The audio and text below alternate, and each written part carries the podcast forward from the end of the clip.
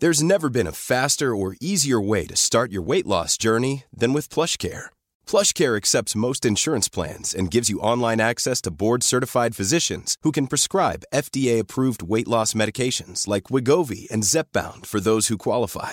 Take charge of your health and speak with a board-certified physician about a weight loss plan that's right for you. Get started today at plushcare.com slash weight loss. That's plushcare.com slash weight loss. plushcare.com slash weight loss. Hier ist der astrologische Podcast Astropod. Das ist die 108. Folge vom Astropod. Diesmal wieder mit der Stimme von Kati Kleff. Und dem Rest von Kati Kleff. Nicht nur der Stimme. Und mit Alexander von Schlieffen, den ich sehr vermisst habe, obwohl du so tolle Solofolgen gemacht hast. Das war auch gar nicht so unanstrengend für mich, weil ich ja keine Ahnung hatte, ob das funktioniert mit der Solofolge, aber die Resonanz war sehr schön darauf. Erstaunlicherweise für mich. Und wir sind natürlich froh, dass du auch mit deiner Stimme das alles gut überstanden hast und du hast das fantastisch getimt vom Jahreslauf her, dass du dich entschieden hast, in der späten Fischephase zu erkranken und dann pünktlich zum Frühlingsbeginn wieder da zu sein. Das heißt, du hast also nochmal im Sinne der Reinigung, im Sinne des, des System zu klären, das nochmal genau in die richtige Phase des Jahres gelegt. Und das führt natürlich auch gerne dazu, dass man auf einer Ebene, die man nicht sofort bewusst haben muss, auch dann plötzlich eine Klärung für viele andere Themen im Leben haben kann als Folge. Das als ein Angebot an dich, worauf wir allerdings im Sinne der Diskretion keine präzise Antwort erwarten können. Aber es ist sehr interessant, dass du das sagst, weil witzigerweise heute Vormittag zu mir schon jemand etwas Ähnliches gesagt hat. Nämlich, dass da vielleicht irgendwas rausgespült oder ja, irgendwie befreit werden wollte. Ich finde sowieso, also jetzt ohne zu tief in meine Krankengeschichte einzusteigen, ähm, aber ich möchte zu, eins teilen, weil ich das wirklich äh, unglaublich spannend finde. Ich hatte ja eine bakterielle ähm, Entzündung der Atemwege. Entweder es war eine Lungenentzündung oder eine Bronchitis, das wissen wir leider nicht, aber es waren auf jeden Fall Bakterien. Und wir waren aber so fokussiert auf Corona, dass wir medizinisch eigentlich viel zu spät reagiert haben mit einem Antibiotikum, weil wir überhaupt nicht in Erwägung gezogen haben, dass es etwas anderes sein könnte, obwohl ich einen negativen äh, Schnell- und PCR-Test nach dem anderen hatte. Und das finde ich doch äh, besonders in der aktuellen Zeit oder auch in den ganzen letzten zwei Jahren sehr symbolträchtig, weil es irgendwie zeigt, dass wenn man immer nur den Fokus auf einen Punkt richtet und dabei vergisst, wie vielschichtig der Mensch, die Welt, das Geschehen etc. ist, dann versäumt man manchmal, was sich vielleicht an ganz anderen Stellen in der Welt oder im Körper gerade aufbaut und auftürmt. Und bei mir war es halt eine Kolonie von Bakterien, während ich sicher war, nein, das muss Corona sein. Also da habe ich viel drüber nachgedacht. Du hast also sehr viel zu der Restitution der ganz banalen Erkältung und solchen Krankheiten beigetragen, von denen man ja auch dachte, wenn jemand ein bisschen Schnupfen hat oder Halsweh, dann ist das sofort äh, dieser Virus.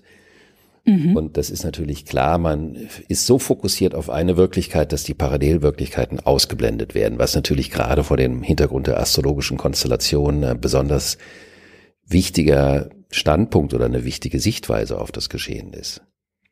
Ja, dass man halt die Linse auch unbedingt immer größer machen sollte. Ich finde, egal in welcher Angelegenheit. Zu schnell ein Urteil zu fällen und sich zu sehr zu verbeißen in eine sogenannte Wahrheit, öffnet halt überhaupt keine Perspektive für andere Möglichkeiten. Und das habe ich echt am eigenen Leib erfahren. Also ich fand das wirklich hochspannend. Und möchte mich übrigens auch super gern bedanken bei allen Hörerinnen und Hörern des Astropod, weil ich habe in den letzten drei Wochen echt super viele entzückende Genesungswünsche über Instagram und auch per Mail bekommen. Und heute hat mich Post erreicht aus Husum von der Andrea, die den Astropod erst vor kurzem entdeckt hat. Und sie schreibt, ich liebe ihn. Ich verstehe meinen Weg in den letzten Jahren, der zur Gründung von Spirit of Mary geführt hat, so viel besser. Also die Andrea mm, vertreibt so ein israelisches Öl, das so ein Herzöffner ist und da geht's ganz viel um Segnung und so habe ich ein kleines Päckchen von ihr bekommen. Also liebe Andrea, auch dafür vielen, vielen Dank und für alle anderen Genesungswünsche. Und wir sind ja jetzt in der ersten Phase des Jahresbeginns. Also nochmal vielleicht auch für Menschen, die das erste Mal heute reinhören. Das astrologische Jahr beginnt in zwei Stufen mit dem Frühlingsbeginn. Also der Frühlingsbeginn war dieses Jahr nicht am 21. März, sondern schon am 20. März. Dann geht die Sonne in den Widder, die Tag- mhm. und Nachtgleiche. Und das ist in der Natur der Moment des Beginns des neuen Zyklus und daher auch mein kleiner Exkurs über deine Krankheit davor, dass die Zeit der Fische, die Zeit des Auslassens, des Beendens, der Reinigung und mhm. auch vor allen Dingen der Reflexion dessen, was im zurückliegenden Zyklus alles gewesen ist, was man empfunden hat, was man entschieden hat, wie man sich verhalten hat. Der finale Startschuss in den Frühling, kann man sagen, wird dieses Jahr am 1. April stattfinden. Denn da haben wir dann den Neumond im Widder und dann geht's richtig los. Wir haben also ein zweiwöchiges Zwischenvorstufenprogramm des Neuanfangs und dann ab April geht es richtig in das Neue los. Und dieses Jahr ist diese Phase deswegen so wichtig, weil wir das erste extreme Saturn-Uranus-Jahr der neuen Luftepoche hinter uns haben. Mhm. Und daher ist dieses Jahr diese Fischephase auch so unfassbar viel anstrengender, darf man schon so sagen, weil wir so viel äh, gewälzt und gestemmt haben in der Welt, und das betrifft ja in einer global vernetzten Luftepochenwelt alle, an allen Orten auf dem ganzen Planeten, dass das, was dieses Jahr zu reinigen und zu klären ist, natürlich viel mehr ist und daher auch anstrengender. Und da ist es auch okay, wenn man dann manchmal das Gefühl hat, nur noch wie ein Schluck Wasser in der Kurve hängen zu können. Dann ist natürlich auch in dieser Zeit finde ich, sichtbar geworden. Wir steuern ja im April auf diese große Jupiter-Neptun-Konjunktion hin, eine Konstellation, die ganz viel mit dem Blick auf die größtmögliche Verbundenheit des allen Lebens zielt. Also man könnte mhm. sagen, eine magische, eine spirituelle, auch eine tendenziell etwas idealistische Konstellation, aber in der es darum geht, vor allen Dingen zu sehen, wie klein wir sind und wie, vor allen Dingen, wo unsere Grenzen sind. Und ich finde, dass in der letzten Zeit einem das wirklich wahnsinnig auf die Eier gegangen ist. Entschuldigung bitte diesen Begriff, dass ich mal sowas Rustikales sage. Wir sind kurz sage. vor Ostern, das geht schon. Ja, ja, das passt. Da hast du recht, das meinte ich ja auch so wie viele demutlose Leute durch die Welt stolzieren und der Meinung sind, sie können selber alles entscheiden. Wie grausam, wie brutal, wie stumpfsinnig und wie kurzsinnig die Abwesenheit von Demut ist. Das wird uns in der Gegenwart sehr vor Augen geführt. Und wie kaputt das auch ist. Also was für eine kaputte Seele hinter einem demutsfreien Menschen stecken muss. Denn Demut ist der Moment, wo man staunt, wo man vor der Natur staunt, wo man sich verbeugt vor der Natur, wo man Respekt hat vor der Natur, wo man auch das Gefühl der Verbundenheit mit der Natur lieben kann. Und wenn jemand diese Beziehung und diese Empfindung nicht hat, das ist unfassbar stumpf. Mhm. Und ich empfinde diese Konfrontation mit den demutlosen Positionen, sage ich mal, dieses Jahr auch dadurch viel, viel extremer und sehe das eben als eine Vorbereitung im Sinne des Polarisierens auf diese große Konstellation im April. Mhm. Ich finde, dass die Diskrepanz sichtbarer wird. Weil wenn ich, ich habe jetzt die letzten 200 Jahre nicht gelebt, aber doch zumindest ein paar Jahrzehnte und ich glaube, Demut war ebenfalls etwas, das im Erdreich jetzt nicht in der Prioritätenliste ähm, relativ weit oben stand. Jetzt findet ja momentan, sagen auch viele spirituelle Menschen, so eine Art Bewusstseinswandel statt. Also mehr Menschen kommen in ein neues Bewusstsein. Das heißt, es wird ihnen bewusst, was auch wir der Natur und diesem Planeten in den letzten Jahrzehnten angetan haben. Und dann wird die Diskrepanz natürlich noch krasser, wenn man mehr Menschen erlebt, die eine Art Demut entwickeln und auf der anderen Seite Menschen sieht, die überhaupt nicht wissen, was Demut bedeutet. Und deswegen habe ich mich heute dazu entschlossen, ein Beispiel aus der aktuellen, auch politischen Situation mal zu nehmen für eine Konstellation, die sehr unterschiedliche Auswirkungen haben kann. Und zwar ist ja für das Thema der Demut der Planet Neptun zuständig. Also im Sinne des, mhm. der symbolisiert das. Und wenn man eine aktuelle Neptun-Konstellation hat. Das heißt also, wenn der aktuelle Neptun über einen Faktor, über einen Punkt, über einen Planeten im individuellen Horoskop läuft, dann wirkt das erstmal auflösend und zwar im Sinne der Öffnungsmöglichkeit, also das Potenzial, dass man seine Wahrnehmung und sein Bewusstsein öffnet und verändert. und bei dem Herrn, der sich an der Zigarre gerne festgehalten hat oder das vielleicht immer noch tut, nämlich der Gerhard Schröder, der hat mhm. gegenwärtig, weil man das da gerade so gut ähm, erkennen kann, den aktuellen Neptun in einer Spannung zu dem Planeten Saturn in seinem Horoskop. Und diese Konstellation würde ich gerne mal kurz erklären, weil man das ja mitbekommt in der Öffentlichkeit, was da gerade so passiert. Der Saturn steht für die Strukturen und die Sicherheiten, die man sich im Leben aufgebaut hat, also die Ordnungsgefüge.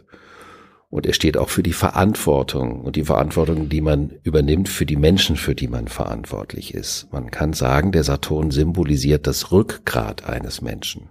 Und der Herr Schröder ist wieder mit Skorpion-Aszendent, was eine sehr, sagen wir mal, macht- und dominanzbetonte Konstellation ist, was ja in seiner Biografie sich auch auf eine gewisse Art und Weise nicht nur in der Wahl der Zigarren und der Anzüge zeigt.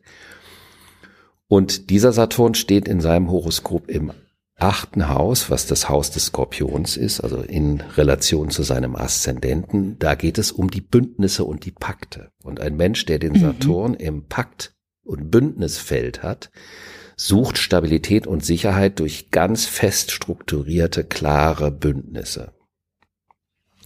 Nun kann man sagen, wenn ein Mensch also diese Konstellation von dem Neptun auf den Saturn hat, dann braucht er bestimmte Regeln und Struktur nicht mehr. Das ist das Interessante. Das vergleiche ich gerne, diese Konstellation, mit so einem Bild, was ich ja immer wieder nehme, nämlich die Stützräder oder ein Rollator bei vorgerücktem Alter.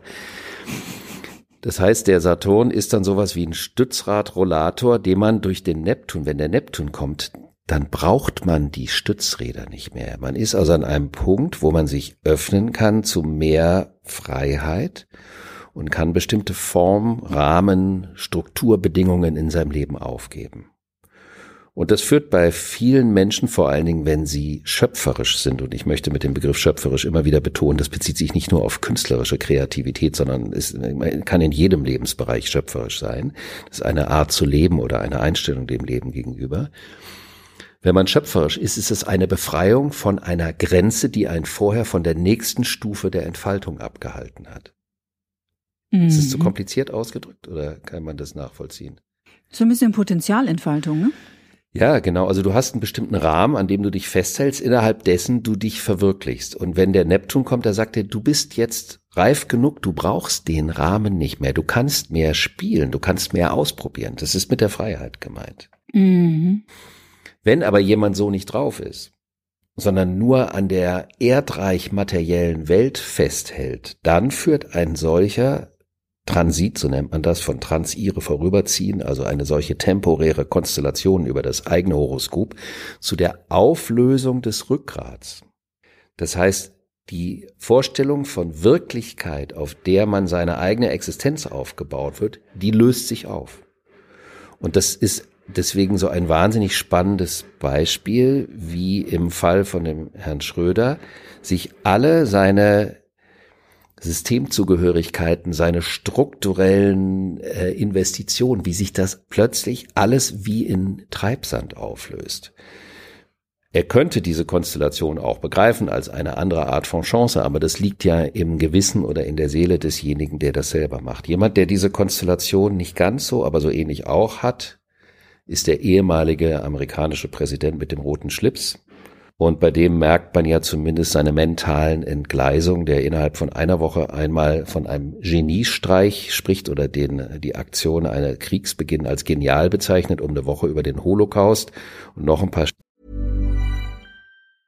Hey, I'm Ryan Reynolds. Recently, I asked Mint Mobile's legal team if big wireless companies are allowed to raise prices due to inflation. They said yes. And then when I asked if raising prices technically violates those onerous two-year contracts, they said, "What the f*** are you talking about? You insane Hollywood ass." So to recap, we're cutting the price of Mint Unlimited from $30 a month to just $15 a month. Give it a try at mintmobile.com slash switch. $45 up front for three months plus taxes and fees. Promoting for new customers for limited time. Unlimited more than 40 gigabytes per month. Slows. Full terms at mintmobile.com. Tage später über den Nuklearkrieg spricht, Das sind natürlich Entgleisungen und da kann man den Treibsand auch schon spüren, auf dem sich so jemand mit einer solchen Konstellation bewegt, weil diese Konstellation dient der Verfeinerung. Und wenn man in diesem Sinne nicht unterwegs ist, dann löst sie eben bestimmte Wirklichkeitsvorstellungen auf. Mhm. Ja, da könnte man jetzt noch diese ganzen psychologischen Aspekte reinbringen, wobei wir natürlich überhaupt niemanden ferndiagnostizieren wollen, um Gottes Willen. Aber da spielen sicherlich auch sogenannte Persönlichkeitsstörungen, sagte man früher. Heute sagt man Persönlichkeitsstile. Äh, ich denke jetzt mal so an Narzissmus in verschiedenen Formen, äh, spielen da natürlich auch eine große Rolle, ne? Dann wäre auch noch die Frage, ob der Geniebegriff überhaupt mit einer solchen kriegerischen Thematik kompatibel ist. Also ja, sehr gute Frage. Weil ob der Geniebegriff nicht in erster Linie auch mit dem mit einer humanistischen lebensförderlichen Tätigkeit in Beziehung gebracht werden kann. Aber mich wundert es nicht, dass jemand von einem solchen geistigen Format nicht wirklich in der Lage ist, den Geniebegriff klar zu definieren für sich. Also das finde mm. ich für wenig wunderlich. Das wollte ich mm. nur als einen kleinen Exkurs machen, wie eine astrologische Konstellation in die eine oder in die andere Richtung auch gelebt werden kann, weil man muss nicht vor den Konstellationen per se Angst haben. Es ist eine Frage des Bewusstseins, ob man überhaupt für ein bestimmtes Thema offen ist, was durch eine Konstellation in die Welt oder in das Leben gebracht werden kann. Und ist nicht am Ende alles eine Frage des Bewusstseins? Auf jeden Fall.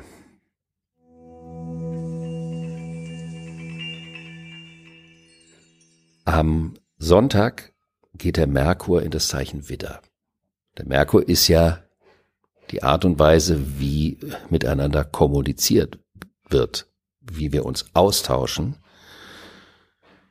Und der war vorher in den Fischen und in Widder untersteht er dem Planet Mars. Und das kann natürlich dazu führen, dass in den nächsten Wochen der Ton aller Ortens ein bisschen schärfer wird. Noch schärfer. Noch schärfer, vielleicht sogar gröber, frontaler. Mhm. Und das kann auf der einen Seite auch zu klärenden Schlagabtauschvarianten führen, auch im persönlichen Leben. Aber man muss auch aufpassen, dass man nicht zu sehr einfach drauf losschrotet und vielleicht verbal jemanden verletzt, obwohl man das gar nicht so gemeint hat. Mhm. Aber dieser Merkur wird uns ein paar Tage durch den Widder begleiten und wir werden den wieder aufnehmen in den Astropod wenn er dementsprechende Konstellationen auslöst. Einverstanden. Einverstanden. Er möge sich willkommen fühlen.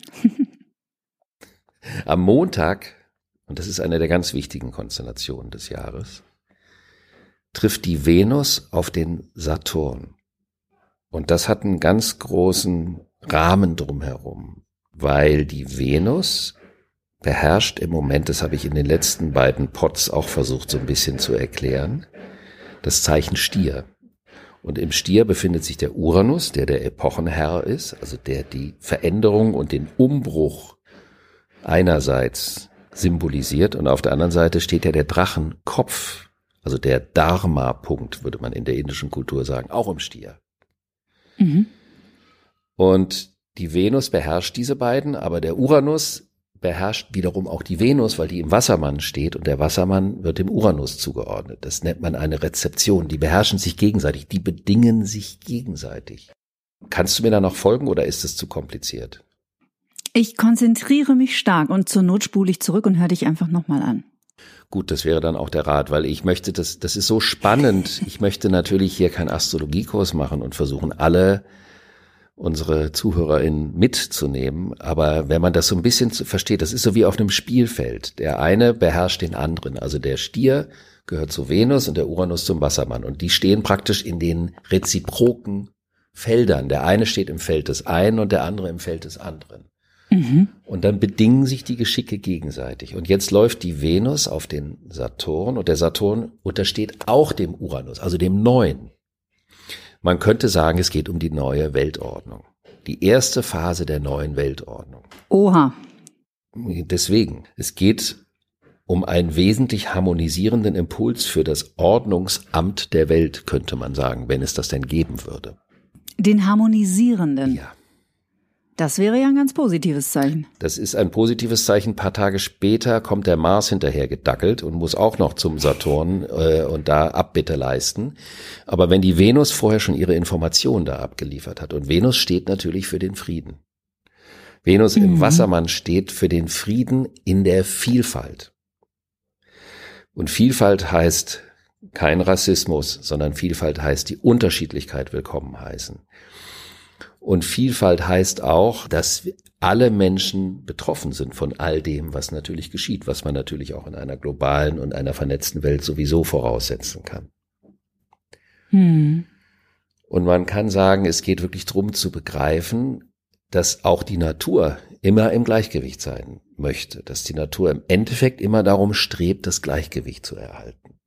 Es ist also eine ganz relevante Konstellation sowohl für die Entwicklung der Welt auf dem Weg in die Luftepoche, als auch für jeden einzelnen Menschen hinsichtlich markanter Entscheidungen, wie mit wem, wann, wo umzugehen sei, in welchen Verbindungen es um welche Werte gehen soll. Also das ist eine sehr wertvolle, es ist natürlich auch, das merkt man auch in der Art, wie ich darüber erzähle, eine etwas ernstere Konstellation. Also jetzt nicht im Sinne von Bier ernst und zu ernst, aber es geht um was.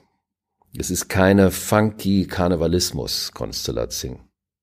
Also diese sogenannte Ernsthaftigkeit, über die ich gerade sprach, die bezieht sich auf die Tragweite von Entscheidungen, die wir unter einer Venus-Saturn-Konjunktion dieses Jahr fällen.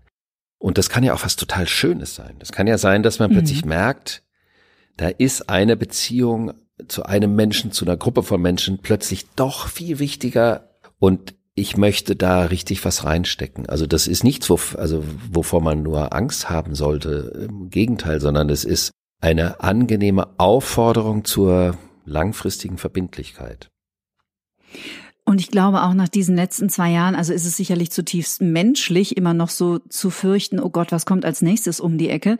Aber ich finde, dass wir gerade in den letzten Wochen sehr viel Verbundenheit erlebt haben, gerade im Hinblick auf ähm, den Krieg in der Ukraine, wo plötzlich Menschen, die vielleicht monatelang vorher sich aus dem Weg gegangen sind und sich äh, sehr getrennt angefühlt haben, plötzlich dann doch Seite an Seite auf die Straße gehen und für den Frieden demonstrieren. Und ich glaube, man darf Verbundenheit durchaus mal wieder in Betracht ziehen. Ich glaube, wir alle sehnen uns danach. Das ist wohl wahr.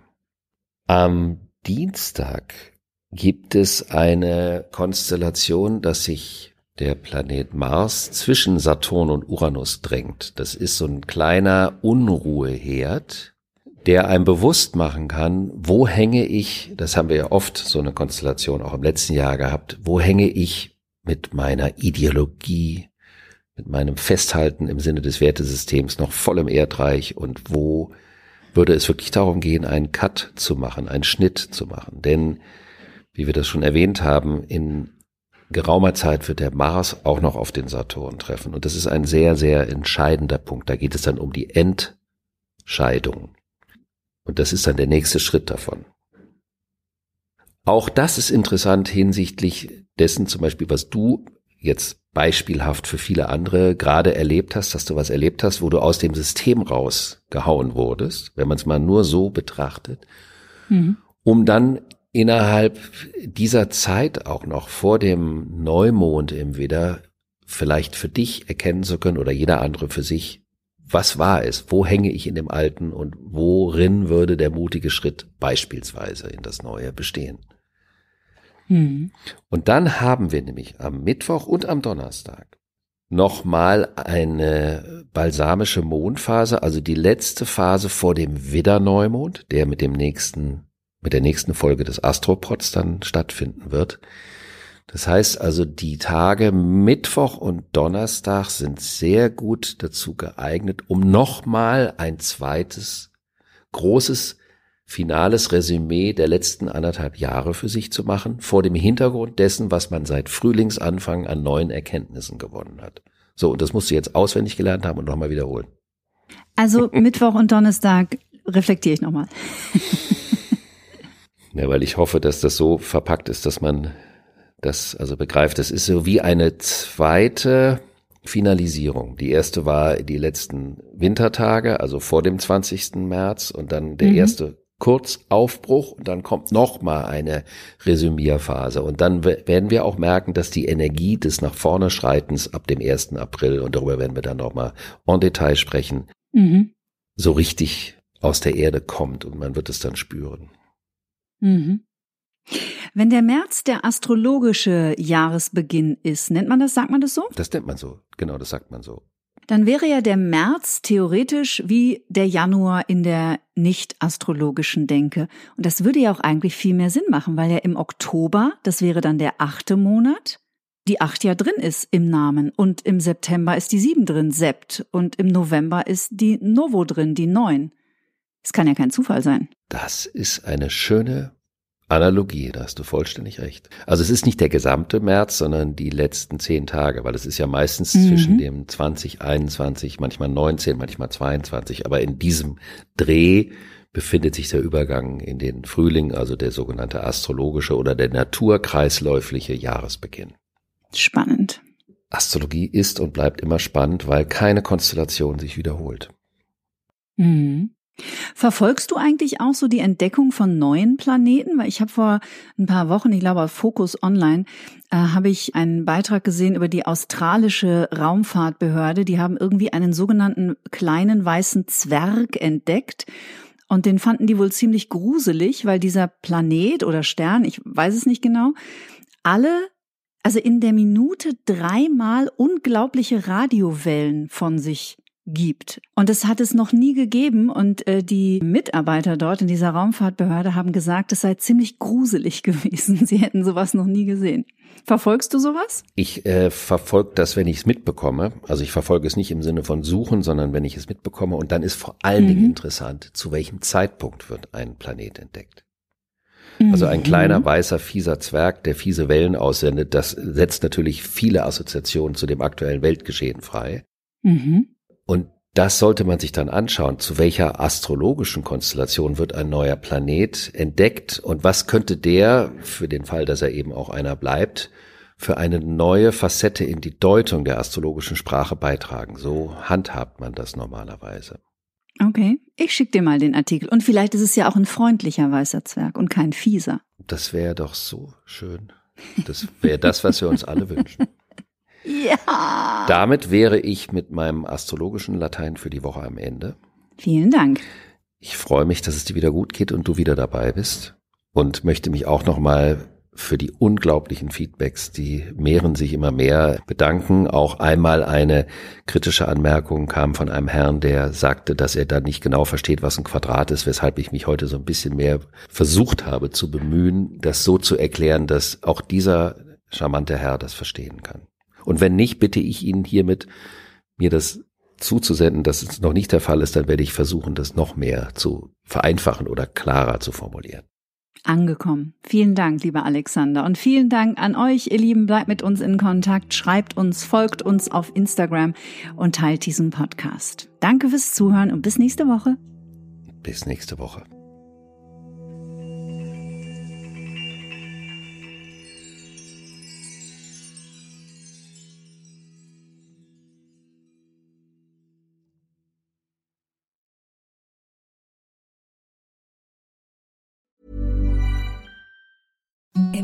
The softest sheets you've ever felt. Now imagine them getting even softer over time. That's what you'll feel with Bowl and Branch's organic cotton sheets. In a recent customer survey, 96% replied that Bowl and Branch sheets get softer with every wash. Start getting your best night's sleep in these sheets that get softer and softer for years to come. Try their sheets with a 30-night guarantee. Plus, get 15% off your first order at bowlandbranch.com. Code BUTTERY. Exclusions apply. See site for details.